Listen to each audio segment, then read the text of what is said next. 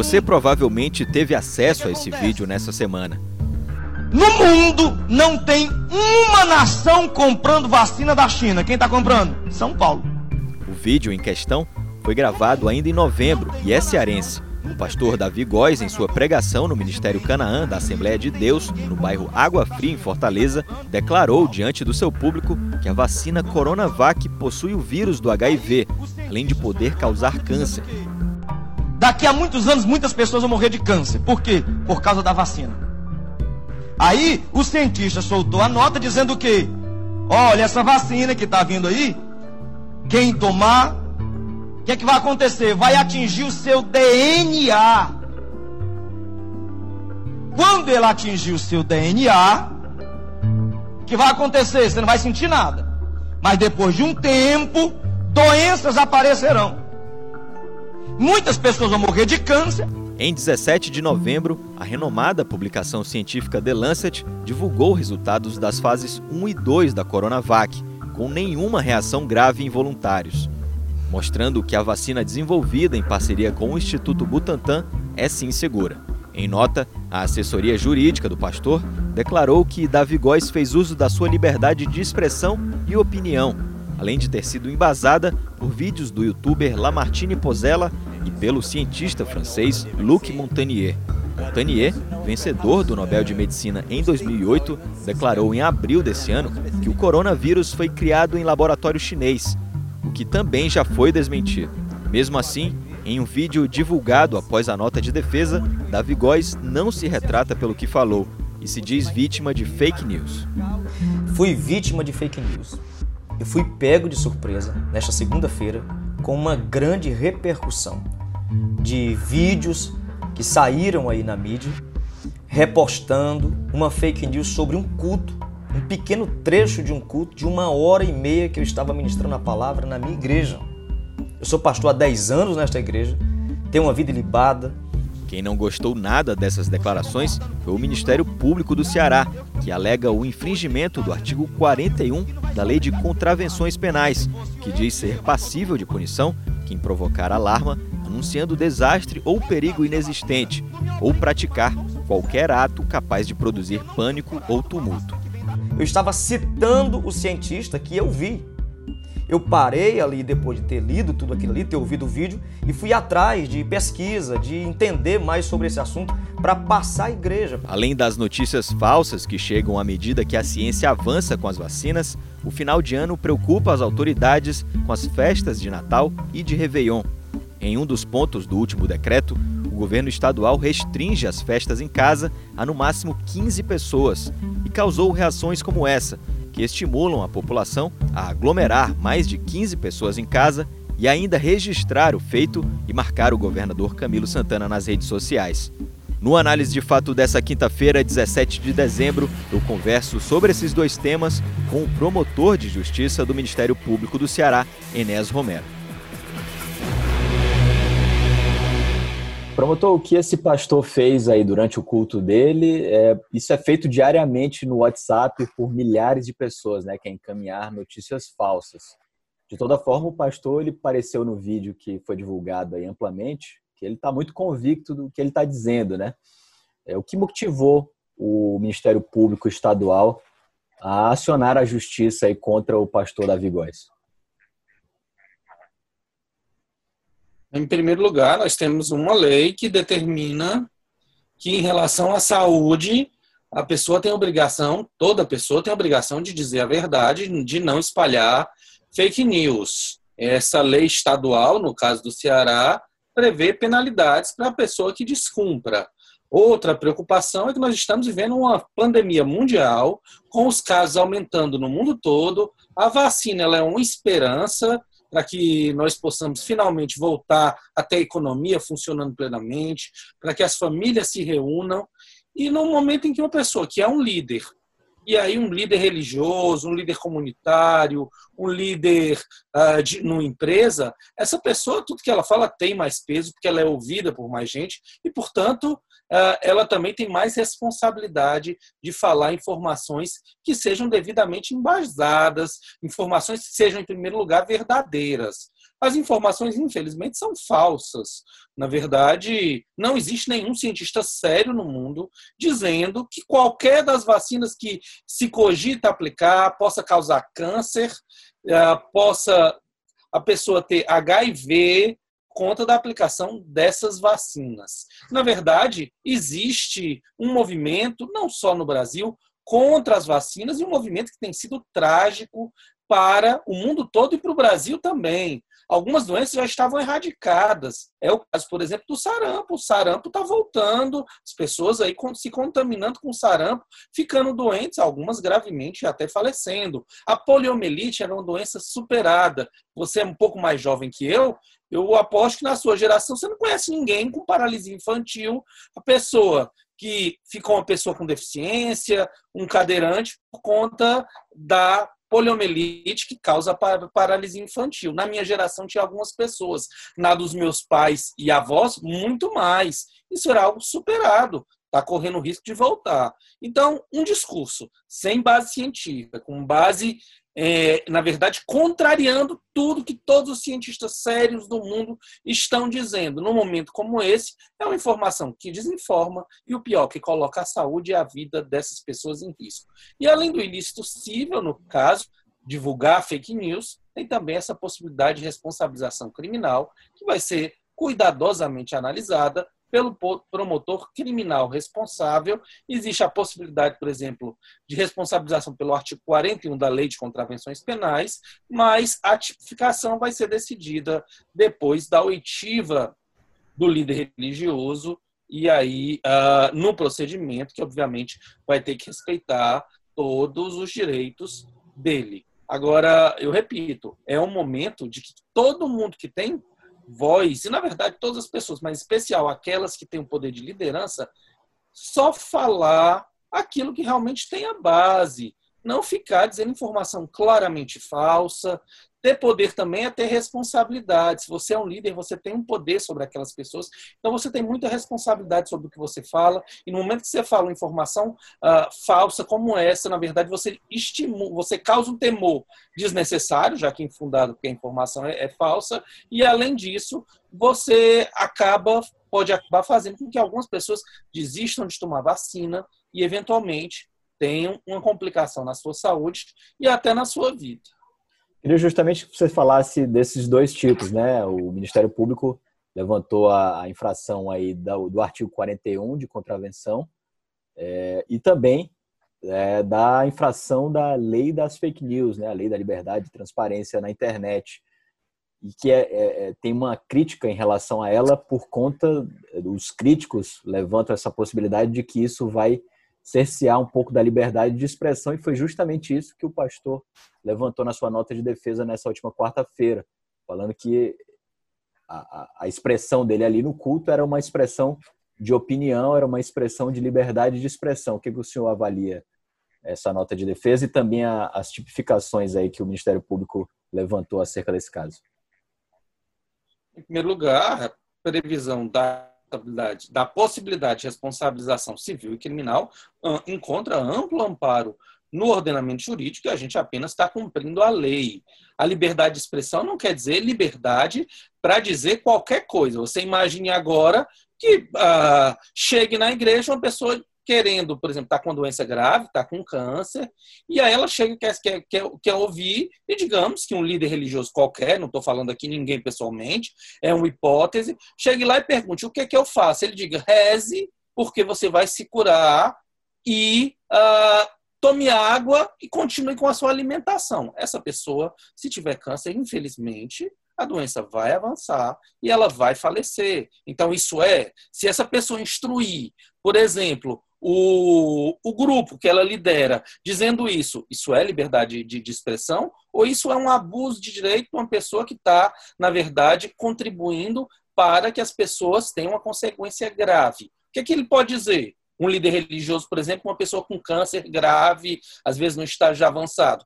Olha, vamos dar conforto religioso, vamos orar pelo Senhor, vamos rezar, depender do, da, da religião que a pessoa professa, mas procure um médico. E sobre a conduta adequada, procure um médico e ele vai orientar o senhor. O que a gente espera é o quê? É do médico que ele apresente os remédios, prognósticos, faça um diagnóstico adequado, o que a gente espera de um líder religioso, dê a liderança espiritual, guie a população, o que se espera de um professor é que ele ensine a matéria que foi dada a ele e tecnicamente, adequadamente, e que as pessoas também tenham seu pensamento crítico, mas cada um no seu âmbito de competência e, claro, que não está todo mundo livre para dizer qualquer coisa. Eu também não posso chegar opinando, por exemplo, como é que se constrói um prédio, chegar lá no obra e diga, olha, é assim, assim, o prédio vai cair, eu não sou responsável, eu sou responsável. Nem tudo é liberdade de expressão, porque alguns casos é claramente abusiva aquela informação prestada. Dizer que, uma, que, que a vacina uh, que vai ser produzida pelo Butantan causa câncer e AIDS é uma informação indiscutivelmente falsa. E tentar juntar um punhado de informações, parte delas absolutamente especulativas, para daí a concluir que essa vacina pode causar câncer ou uh, AIDS é algo absolutamente falso. Tenha dúvida, não pergunte para mim, não. Pergunte para os especialistas. Ligue para os professores da Universidade Federal do Ceará, da Universidade de Fortaleza, da Unicristo, dos professores de medicina. Ligue para os grandes especialistas. Leia as matérias que estão circulando no Brasil todo essa semana mesmo. Teve lá o Roda Viva com a professora Dalcomo, com outros especialistas.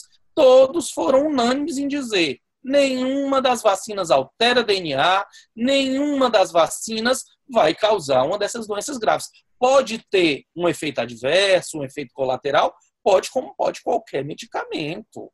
Mas para isso é que existe a necessidade de aprovação pelas agências reguladoras mundiais, pelo FDA americano, pelas agências europeias, pela Anvisa do Brasil. Existe um procedimento justamente para isso e existe um procedimento científico. Ninguém está pegando a primeira fase e aplicando a vacina para todo mundo. Ela já está no terceiro, essas vacinas estão na terceira fase de ensaio e estão sendo submetidas à aprovação dos órgãos responsáveis. O caso da Coronavac, por exemplo, foi amplamente noticiado. Houve um caso de suicídio por conta uh, de uma pessoa que tinha sido aplicada, para quem tinha sido aplicada a vacina, e foi suspensa todo o teste para verificar se existia de fato aquele risco.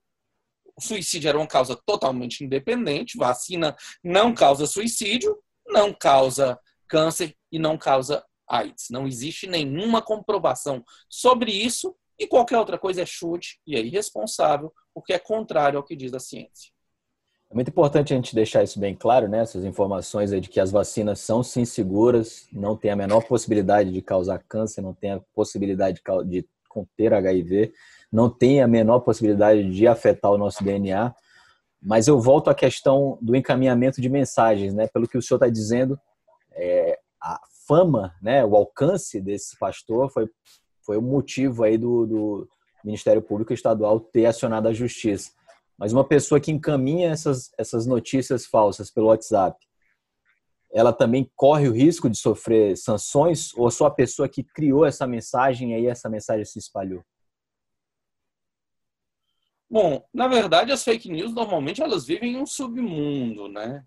Elas começam a ser circuladas, elas se tornam anônimas ou pessoas de reputação duvidosa em regra, e o que acaba acontecendo é que essas fake news acabam circulando amplamente, e, alguma, e uma mentira repetida uma vez é uma mentira, repetida duas vezes, três vezes começa a virar verdade. Então o temor é esse, é que uma mentira repetida vezes comece a virar verdade.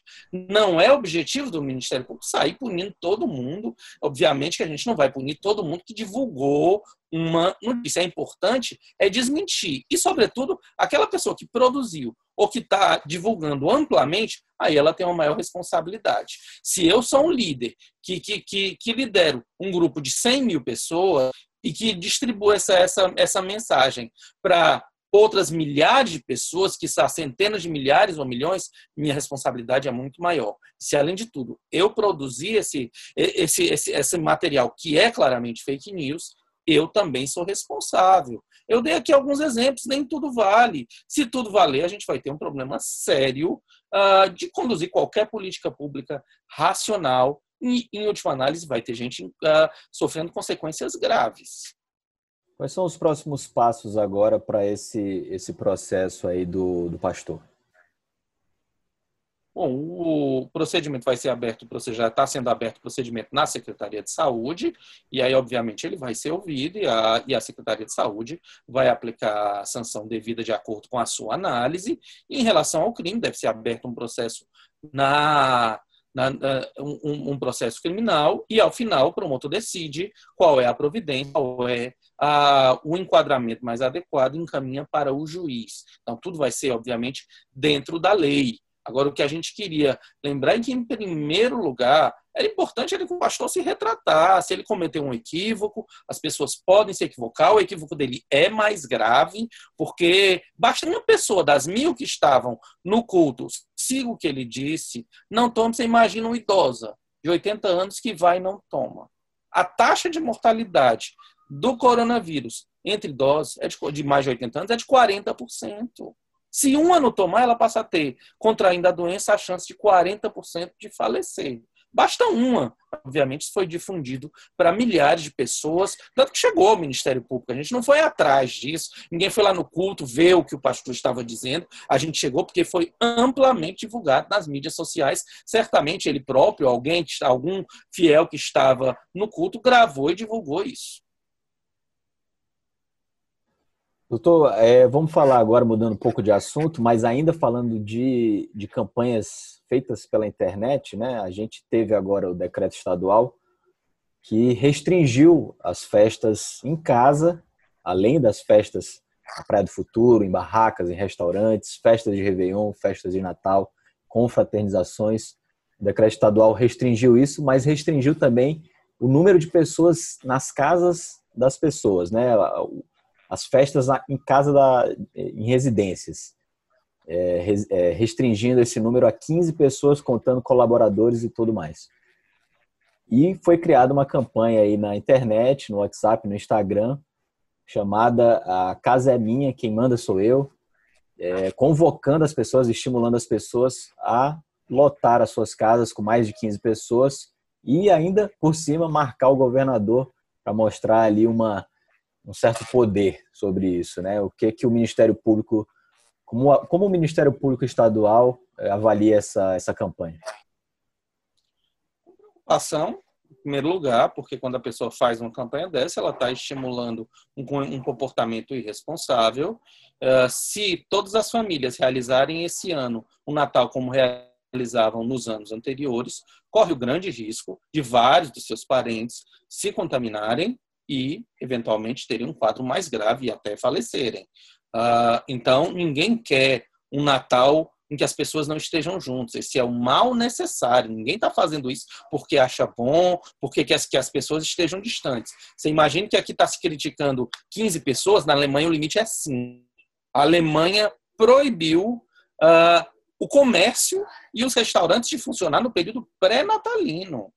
Então, não é algo que o Brasil está fazendo. Aqui, na verdade, o Ceará fez medidas até muito menos drásticas. Foram medidas voltadas para as aglomerações e confraternizações, essencialmente durante o Natal e Réveillon, que de fato aumentaram. Acho que para cada um ver, estão assistindo aqui na TV, mas também no YouTube, como basta ver como é que está o Instagram, o Facebook e o WhatsApp dos seus amigos. Uh, uh, vários amigos meus, bastava ver, conhecidos, estavam lá o dia todo, com fraternização com 15, 20 pessoas. Você imagina tendo uma pessoa contaminada. Essa pessoa um dia está com 20, outro dia com 15, e as que estão lá. Você imagina o efeito multiplicador que uma pessoa contaminada numa dessas confraternizações pode ter.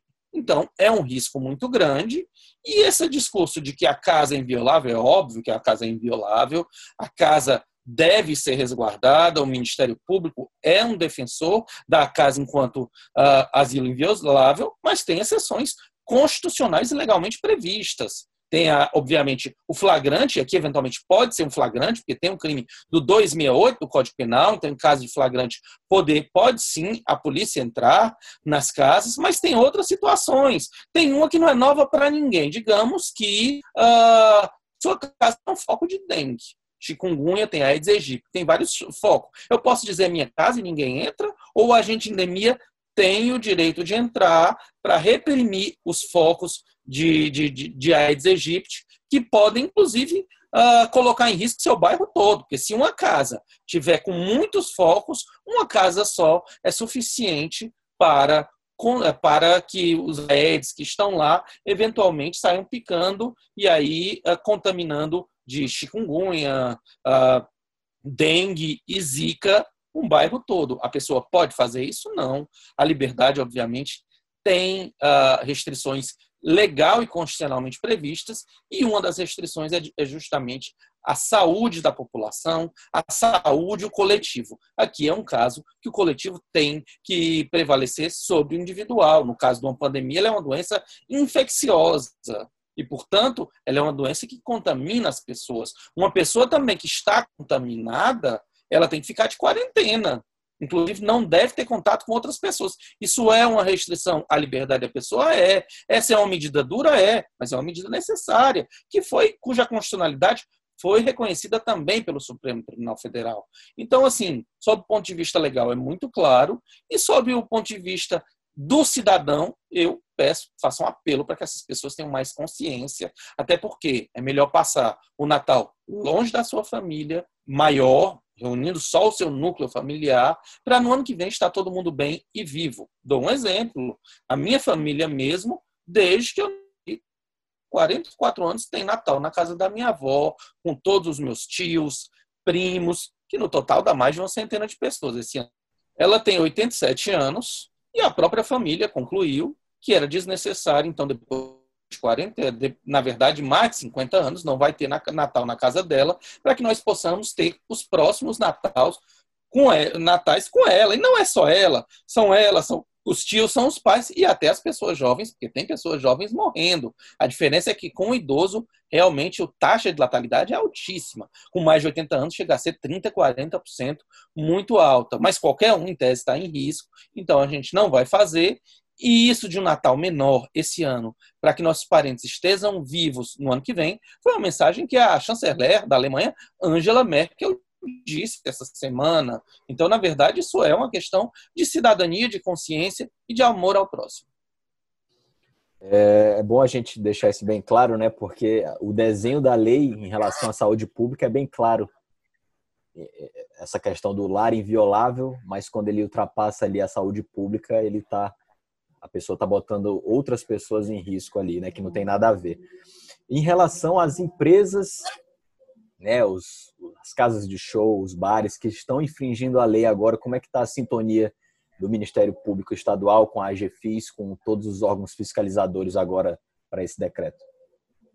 Houve uma reunião ainda semana passada na vigência do decreto anterior e se decidiu que iria se, se uh, ser mais rigoroso com a fiscalização. Isso já iniciou. Tanto que esse final de semana teve vários estabelecimentos multados e vários, inclusive, interditados com, por sete dias, por já estarem descumprindo reiteradamente o decreto. Isso vai continuar pelos próprios finais de semana e especialmente pelo Natal, no Natal e no Réveillon. De igual modo, promotores estão atuando no interior para também que as vigilâncias municipais e a polícia militar façam essas fiscalizações que são necessárias. Obviamente, o que a gente espera é que todo mundo cumpra voluntariamente. Não está proibido, diferente da Alemanha, os restaurantes podem funcionar, mas está limitado a seis pessoas por mesa. Para quê? Para evitar essas grandes confraternizações que, no mundo em que não houvesse pandemia, seria excelente e salutar, mas no atual ela acaba sendo um risco, porque a multiplicação dessas festas acaba sendo também a multiplicação dos vírus. No interior tem acontecido também essas sanções, haja vista que no interior, imagino eu, que as, as equipes de fiscalização sejam bem menores. Né?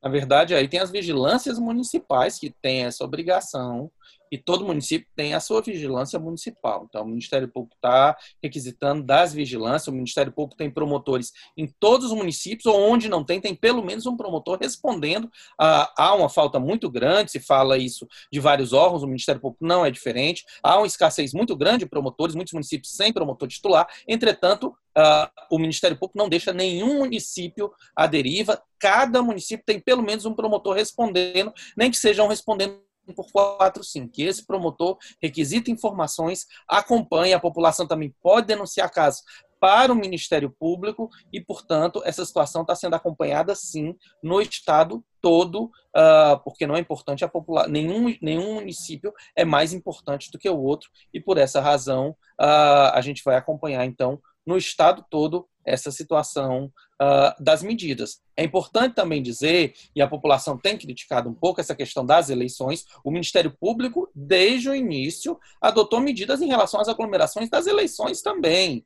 A gente fez um, um, um, um balanço que não foi finalizado, tinha mais de 100 municípios com partidos políticos, líderes políticos e até gestores responsabilizados por realizar aglomerações eleitorais. Então, o Ministério Público tem cumprido o papel e tem mantido a mesma coerência no sentido de exigir a medida de todos, sejam empresários, sejam políticos, sejam líderes religiosos, seja qualquer pessoa, porque a lei tem que ser para todos. Perfeito. Promotor Enéas Romero, promotor de justiça do Ministério Público Estadual, muito obrigado pela participação aqui no Análise de Fato e bom trabalho. Eu que agradeço e desejo uma boa semana para todos e todas. É isso. A gente volta na próxima quinta-feira no Análise de Fato, sempre depois do Giro Nordeste, que começa às sete da noite. O Análise de Fato às oito da noite. Também esse, essa entrevista vai estar disponível no YouTube da TV Ceará, no youtube.com.br TV Ceará HD, e também nas plataformas de podcast, no Spotify, no Apple Music, no Apple Music e no Google. Até a próxima semana.